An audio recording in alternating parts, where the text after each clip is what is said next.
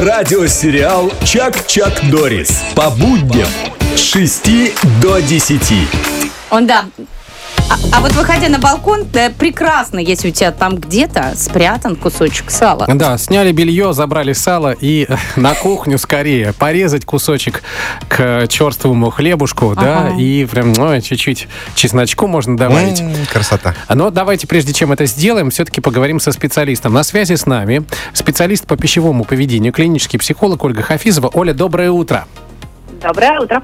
Можно ли есть сало или все-таки это вредный продукт, как многие считают?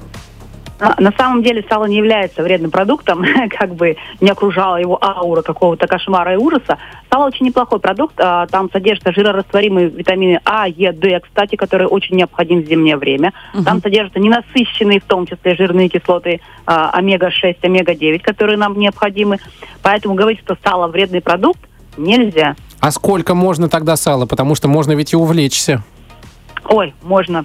А, здоровому человеку, у которого здоровая печень, здоровый желудок, поджелудочная, а, до 40 граммов, но не каждый день, а ну раза два-три в неделю. М, 40 грамм раза два. Это сколько ж 40 грамм? Я вот думаю, сало. Это Взвесь. два маленьких кусочка. 40 грамм, да, наверное так. Два кусочка, да? Оль, Небольших. Небольших. два маленьких кусочка. А вот тем, у кого есть свое, свое сало, что делать? Тем, у кого есть свое сало, все-таки ну, ограничиться до 10 граммов э, сала. Почему? Ну, все-таки очень калорийный продукт. Мгм. Ну, Оль, ну- калории на 100 граммов. Ну, понятно, да, мы поняли, что продукт калорийный. Вот, но вот эти э, полезные витамины, аминокислоты, о которых мы сейчас говорили, они сохраняются только в сале, которое засолено таким простым способом, соль, вода там и больше ничего, да? И вот такой раствор. самое полезное сало все-таки будет соленое. Сало, которое прошло термическую обработку, часть витаминов разрушается, разрушаются, к сожалению, То есть- необходимые нам вещества. Просто солью потерла, чесночком сверху и все. Да? Не, не надо И заблуждаться, да. Не- Буженина не подходит уже, да, получается, потому что там э, это самое.